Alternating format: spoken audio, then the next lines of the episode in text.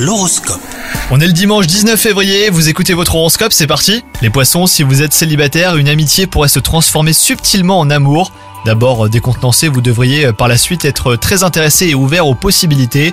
Quant à vous, si vous êtes en couple, vous ressentirez de l'attirance pour une personne autre que votre partenaire, mais pas question hein, d'y laisser libre cours, pour vous euh, la fidélité est sacrée. Côté travail, vous vous sentirez confiant, mais les astres vous invitent à vous montrer très prudent. Si tout semblera aller pour le mieux, un événement défavorable sera pourtant sur le point de germer, et il se pourrait que cela vienne d'une collaboration récente.